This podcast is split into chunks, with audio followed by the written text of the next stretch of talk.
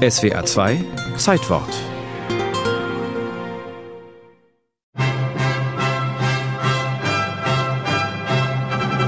Um 18 Uhr geht es mit einer Reiterparade los. Ein Herold und drei Pagen, zwölf Trompeter und vier kostbar gekleidete Paukenschläger kommen die große Allee vom Schloss zum späteren Apollo-Bassin herunter, gefolgt von Ludwig XIV. höchst selbst. Er trägt ein antikes griechisches Kostüm. Das Zaumzeug seines Pferdes starrt nur so vor Gold und Edelsteinen. Nach seinen Rittern kommt ein riesiger vergoldeter Triumphwagen, auf dem der Sonnengott Apoll thront. C'est la première fête que le roi organise lui-même avec ses services. Es sei das erste Fest, das der 26-jährige König selbst organisiert, sagt Raphael Masson, Leiter des Forschungsprogramms über die großen Hoffeste von Versailles. 600 Gäste sind in den Park um das alte Jagdschloss seines Vaters in Versailles geladen. Offiziell zu Ehren von Ludwigs Mutter und seiner Ehefrau, inoffiziell zur Feier seiner geliebten Louise de la Vallière, die ihm sechs Monate zuvor einen Sohn geboren hat.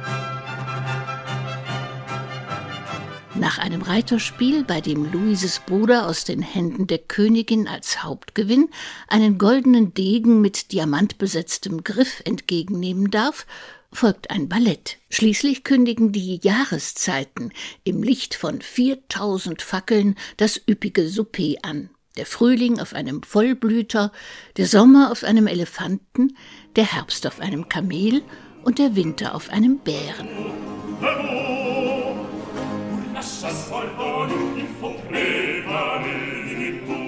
Am Abend des zweiten Tages, den die Gäste mit Lotterien, Imbiss im Grünen, Ritterspielen sowie Spazierfahrten und Gängen durch die Gartenanlagen verbringen, führen Ludwigs Hofkomponist Lully und sein Hofdichter Molière die erste von nicht weniger als vier sogenannten Comédie Ballet auf, neuartige Komödien mit Musikeinlagen. Am letzten Tag des einwöchigen Hoffestes kommt es zu einem Skandal.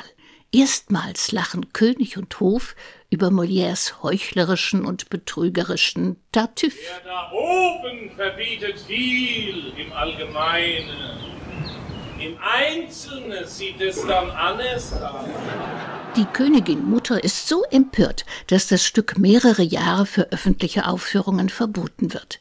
Dabei steht fest, dass Molière ohne den Segen des Königs die Geschichte vom falschen religiösen Eiferer niemals hätte schreiben können. Molière n'aurait pas pu écrire Tartuffe sans l'aval du roi. C'est pas possible. Le roi danse! Schon 1661 hatte Ludwig XIV.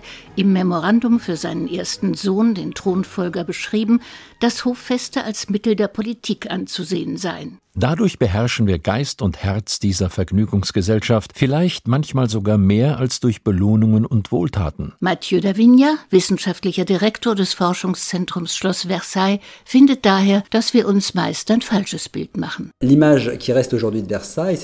haben wir ein festliches Image von Versailles.